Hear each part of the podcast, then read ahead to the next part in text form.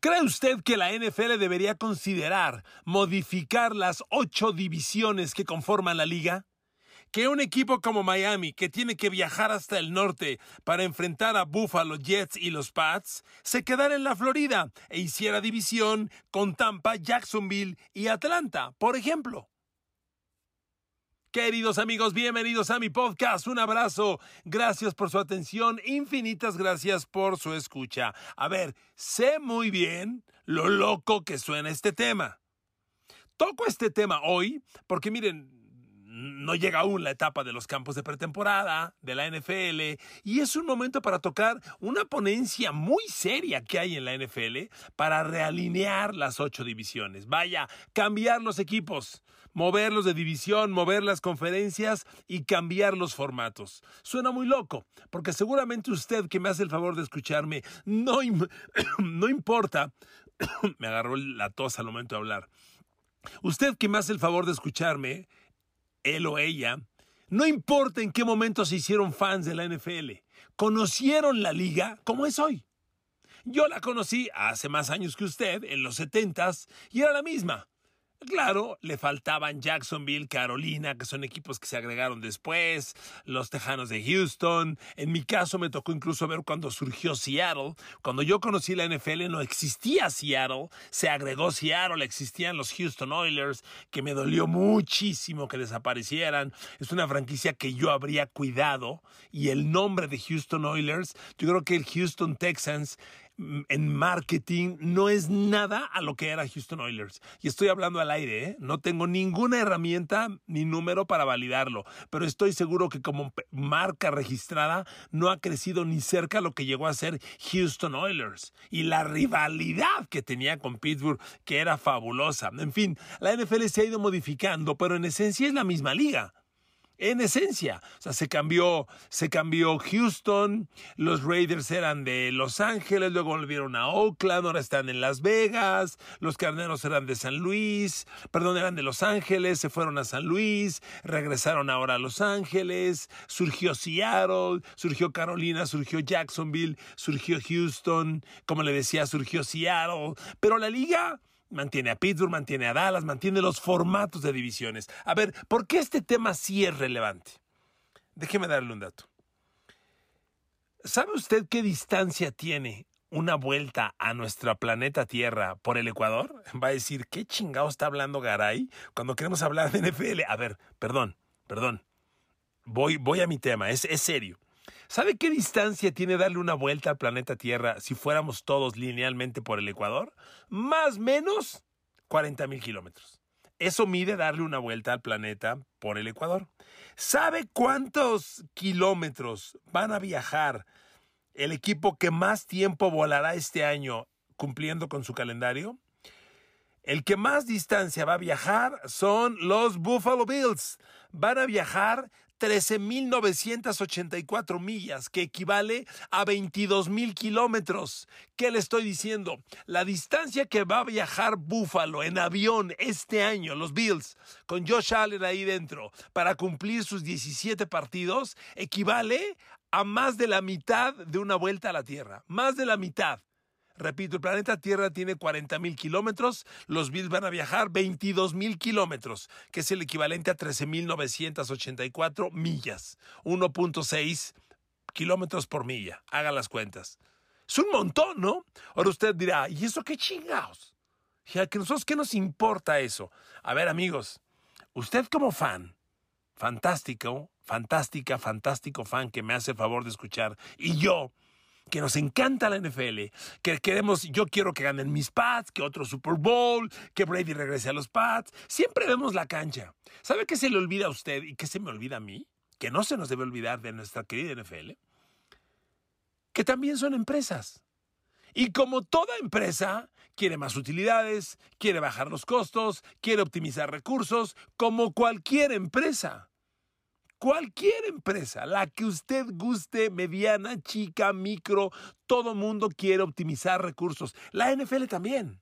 A ver, le voy a dar el, ejemplo que le estaba dando. Imagínese que los Buffalo Bills, que son el equipo que más distancia va a viajar, que tiene que volar. Fíjense, Buffalo está en la frontera con Canadá. Y para enfrentar a Miami, vuela en línea recta hasta la frontera sur, recorre todo Estados Unidos de norte a sur para enfrentar a Miami.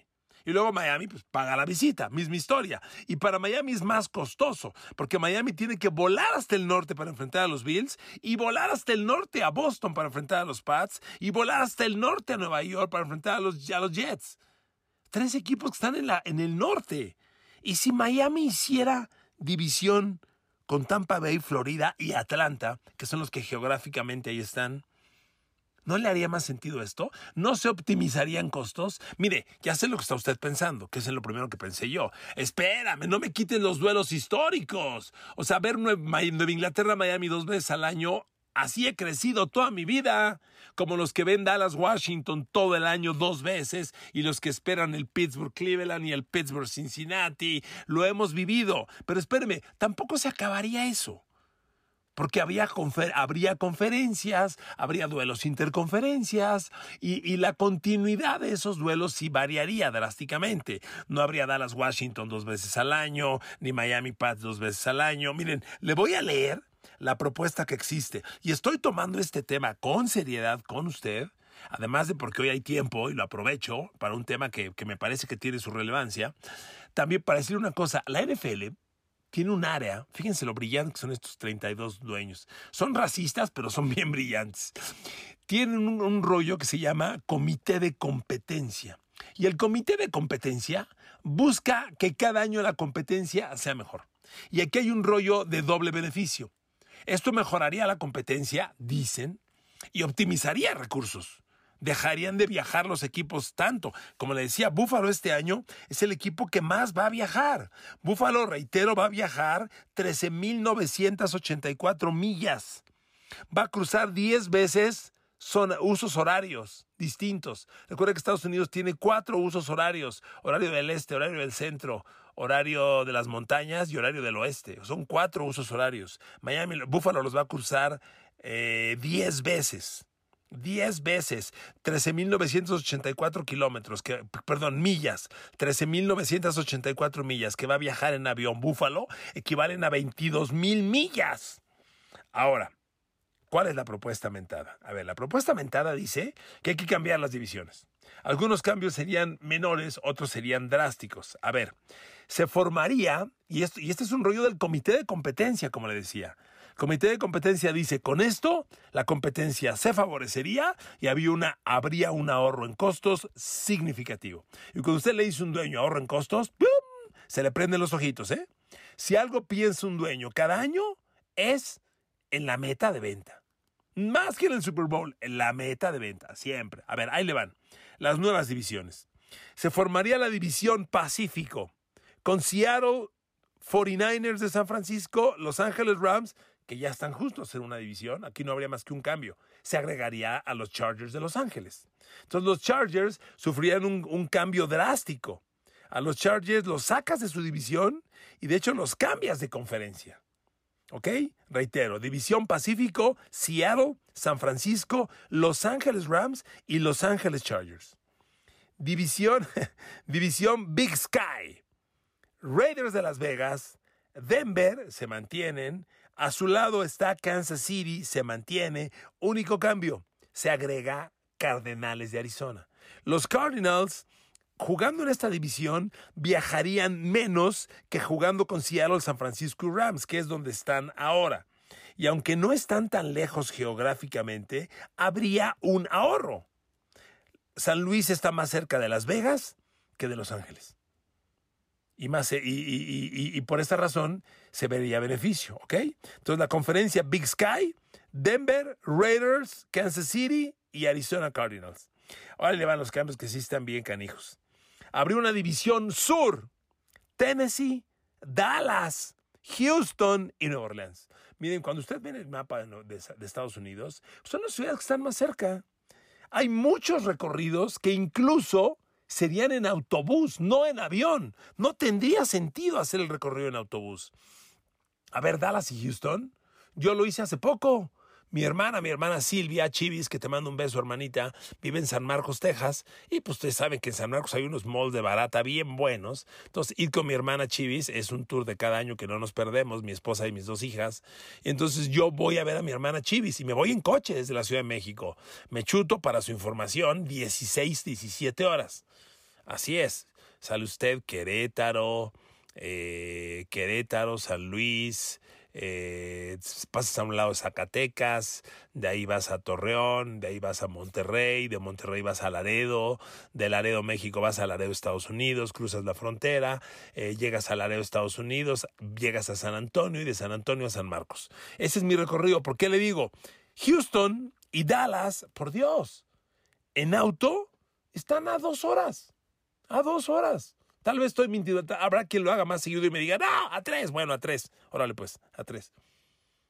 Muy, y espéreme, ahorita que le diga la división Atlántico, Miami, Tampa Bay, Jacksonville, por Dios, Miami a Tampa es otro recorrido en dos, tres horas terrestres. Entonces, usted tiene idea el inmenso ahorro en dinero, pero en fin, retomo. Ya dije, División Sur, Tennessee, Dallas, Houston, Nueva Orleans. División oeste de los Grandes Lagos, la Great Lakes West. Ahí jugarían Minnesota, que ahí está, con Green Bay, con Chicago, que ahí están, pero se integra Indianapolis. Sí, señor, los Indianapolis Colts. Y miren, aquí viene un ejemplo. A ver, Indianapolis está en una división y juega con Tennessee, que no le queda tan lejos, pero con Jacksonville y Houston, que le quedan sumamente lejos. Indianápolis no está en el norte de Estados Unidos, pero está cerca del norte. O sea, el norte de Estados Unidos es Buffalo, Cleveland, Detroit, eh, Chicago. Bueno, abajito está Indianápolis. ¿Tiene idea el ahorro en dinero, en tiempos que habría con esto? División Grandes Lagos West, ya dije, Minnesota, Green Bay, Chicago y los Colts de Indianápolis. Habría otra división Grandes Lagos East que tendría a Detroit, que dejaría la división tradicional, que lo reemplazaría Colts. Ahí estaría Detroit. Fíjese nomás que, que aquí se habría un, una enchilada muy exótica. Detroit, Cleveland, Pittsburgh y Buffalo. Toma la barbón.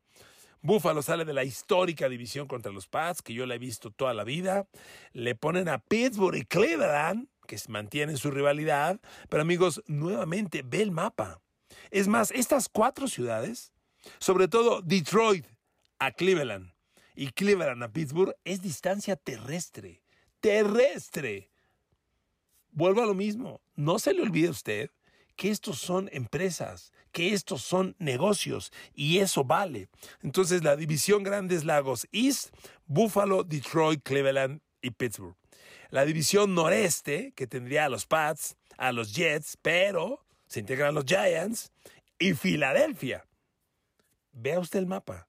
Amigos, en el Mundial de 94, que fue cuando yo narré la final NBA de Houston Rockets contra, eh, contra ay, New York Knicks, en ese Mundial del 94 también me tocó cubrir las finales NBA y me tocó estar en Boston. Boston y Nueva York lo hice en el tren. Me acuerdo del Amtrak, el tren de Estados Unidos. Es una distancia muy cómoda. Entonces, Vuelvo a lo mismo, el ahorro en dinero sería brutal. Termino. División Mid-Atlantic. También aquí habría un camote medio raro.